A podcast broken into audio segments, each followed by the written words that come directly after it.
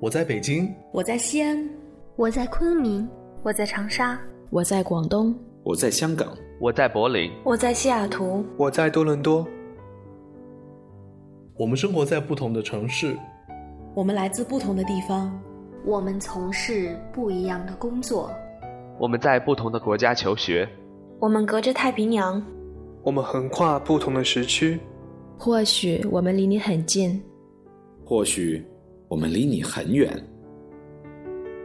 但我们在这里为你读英语美文，为你读英语美文，英语美文，为你读英语美文，为你读英语美文。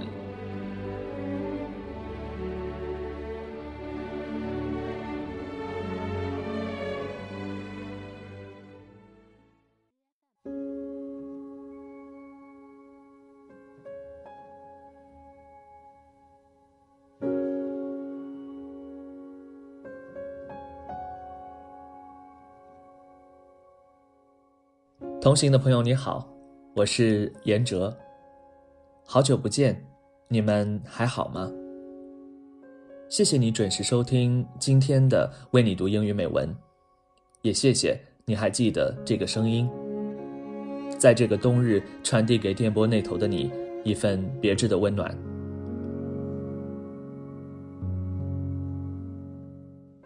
很快又到了年底。圣诞节呢和新年的气氛正弥漫着整个的欧洲大陆，大家都在欣喜的期待，期待那个与圣诞老人有关的童话故事与我们一年一度的约会。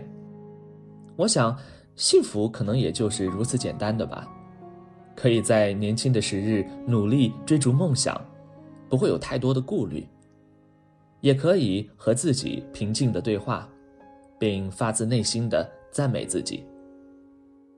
今天我也想在节目里和大家一起回顾一下我自己的二零一九，当然，也欢迎你们留言和我们一起分享你的二零一九。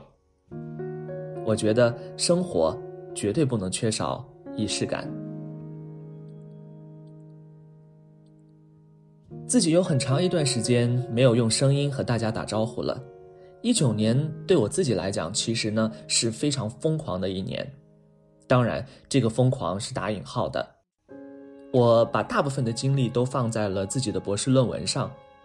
我主要关注的议题是我们国家的老年照料。通俗简单的来讲，就是想要弄明白，在养老院里边每天都在上演着怎样的故事。也正是因为这个原因呢，自己在养老院度过的时光，也让我对生命有了更多的敬畏。试想。在我们生命的最后一个阶段，我们希望怎么样度过自己余下的时间呢？我们又需要什么样的照料呢？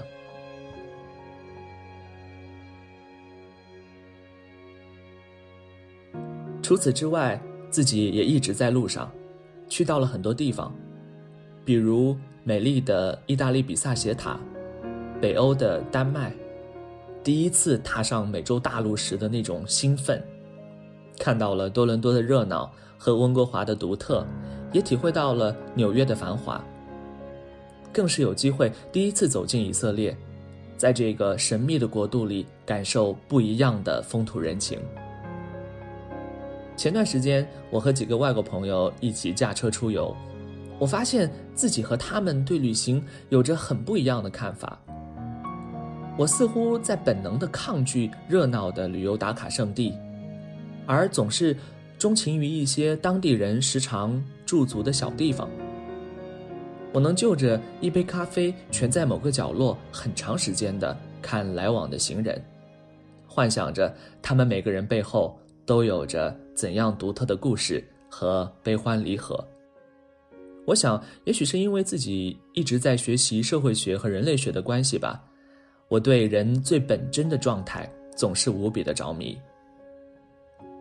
如果可以比喻的话，每一个人应该都是一本韵味独特的书。这本书时间越久，扉页越泛黄，也越耐人寻味。旅行的经历，生活的触角，让我感动的还原勾勒生活最纯粹的样子。那。旅行的意义是什么呢？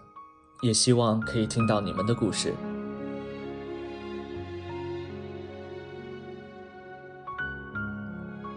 当然，虽然有这些浪漫的时光作伴，却也不能免俗被琐事烦扰。但也因为能坦然，日子便慢慢的舒坦起来。二零一九年，经历了让自己流泪的时光，也有感动满满的小幸福。我想，我们每个人最应该感谢的是自己吧，因为自己一直的坚持，因为放不下心中那个更好的自己。每天，我们都在竭力书写着新的可能。所以，在二零一九年即将要过去的时候，对自己说一声谢谢吧。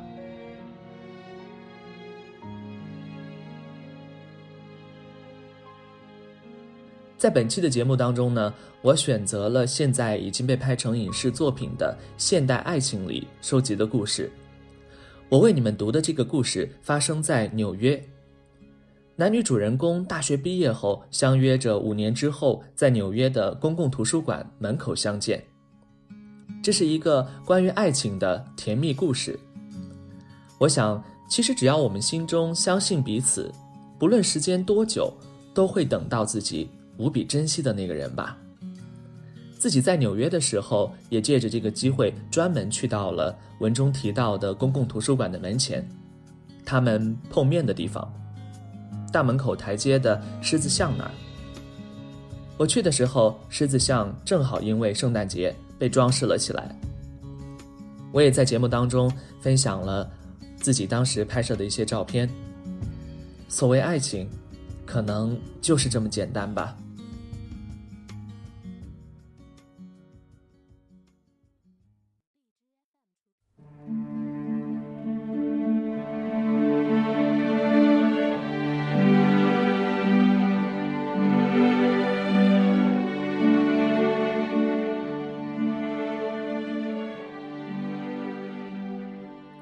Told Howard that we should meet again in five years to see if we were meant to be together, I thought I was just being practical.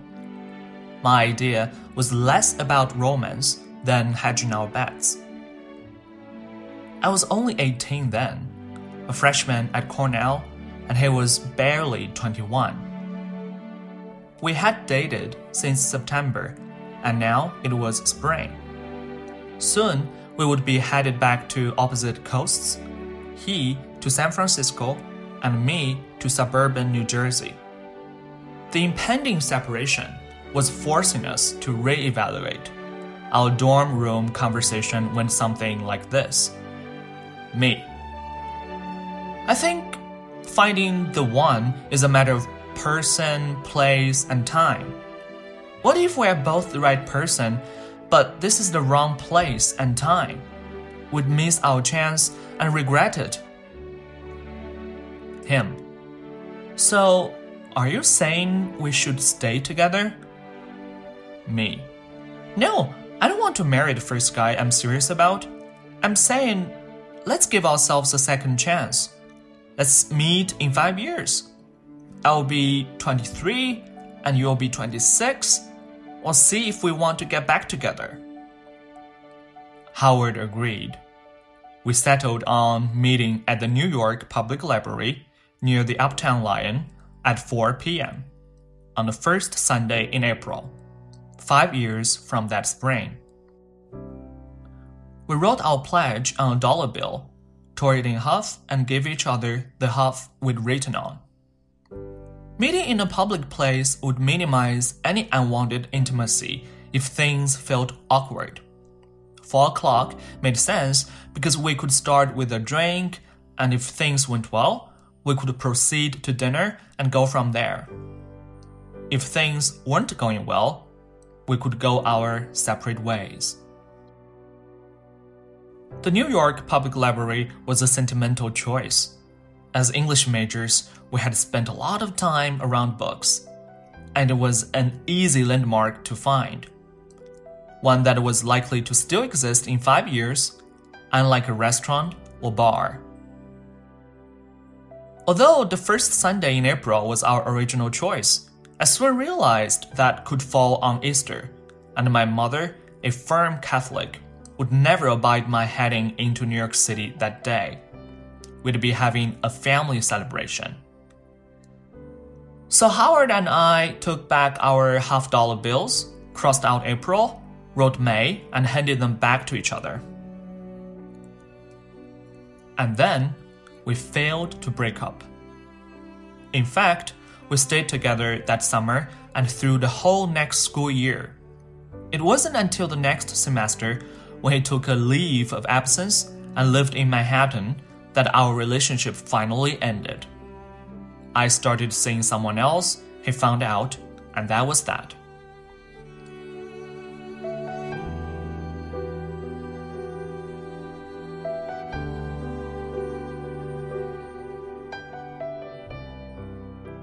We had three and a half years before our meeting. I used that time well. I had relationships, flings, crushes. With a few of those men, I wondered is he the one? For various reasons, the answer was never yes. Might it have been yes if Howard and I didn't have our date planned? Maybe. Maybe not. In any case, most of my interactions with men, whether short or long lasting, only strengthened my sense that Howard probably was the one, and that I had been prudent to arrange our second chance. A part of our agreement that didn't make it onto the dollar bill was that we would tell no one. A rule I promptly forgot. At some point, I told my best friend. She thought the plan was creative, but felt bad for the guy I was seeing at the time. I also told my mother, which was a mistake. At the five year mark, I was living in Minneapolis. I was in a relationship that had been staggering along for months. As for Howard and me, we hadn't spoken or communicated at all for a couple of years. I vaguely knew of his whereabouts from mutual friends, but this was before cell phones, the internet, and email. A bygone era where you could actually lose touch with people and not know how to contact them, even if you wanted to. That's what had happened with us. Nevertheless, a few days before the first Sunday in May, I flew home to the Jersey suburbs for a visit with my mother, planning to head into the city for the weekend. My sister had an apartment on the Upper West Side, and it would be nothing unusual for me to stay with her because I always did when I visited. But my mother kept suggesting an alternative plan, arguing that it would be better to go into New York when my sister wasn't working. As a restaurant employee, she was busiest on weekends. No, I said. I have to go in this weekend. I'm meeting Howard on Sunday. That stopped her. I didn't know you two were still in touch. We haven't been, I said. But we agreed to meet on the first Sunday in May this year, so I have to be in the city. When did you make this agreement? Five years ago, I said. Oh my god! Five years ago? Are you out of your mind? Doesn't he live in California? He's not going to fly all the way to New York for this. Yes, he will. I'm sure he'll be there. While I was on the train into Manhattan, my mother called my sister and urged her to keep me from following through, fearing I'd be heartbroken when Howard didn't show. When I arrived, my sister said, You are trying to live your life like a movie. Real life doesn't work like that. He's not even going to remember, much less travel 3,000 miles. You're setting yourself up for a big disappointment. I disagreed.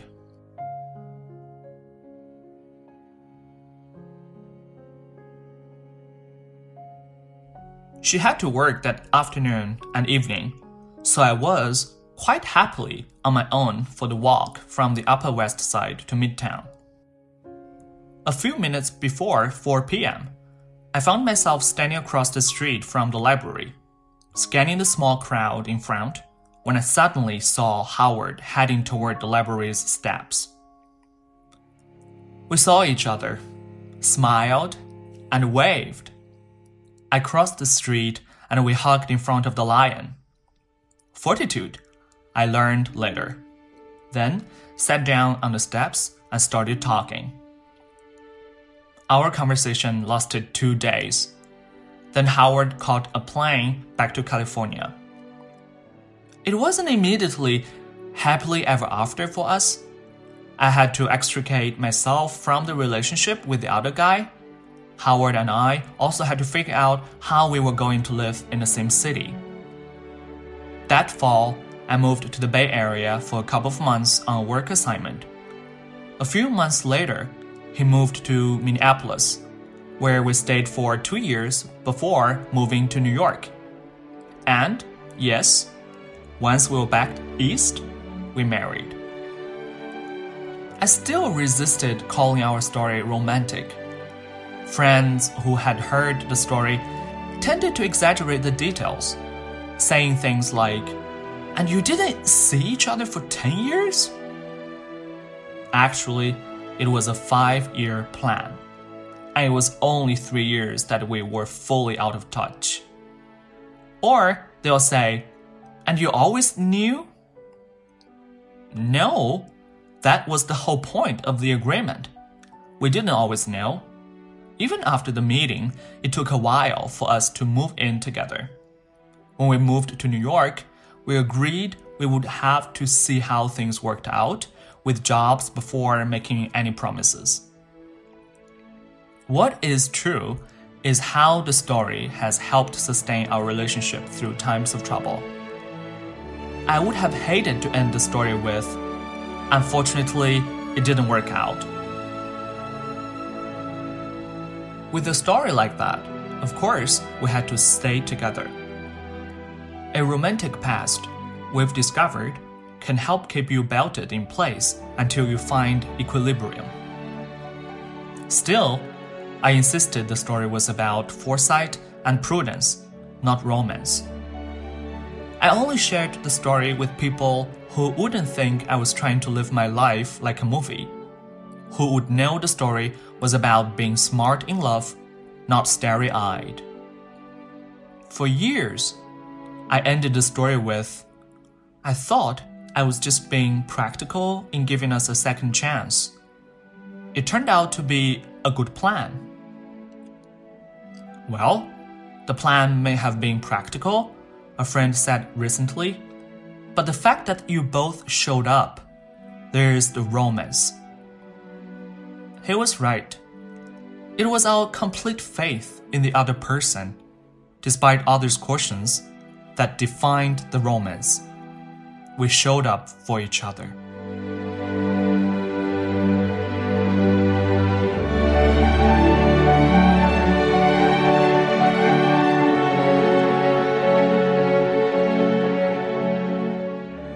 We now have been married for 35 years.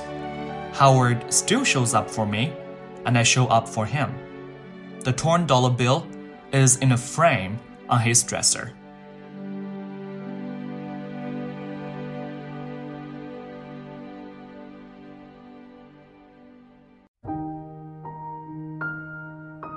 好了，希望你可以喜欢本期的节目，祝你圣诞新年快乐，我们 明年再见。 Candy stripes and colored wagons, lights against the sky, red and yellow dancing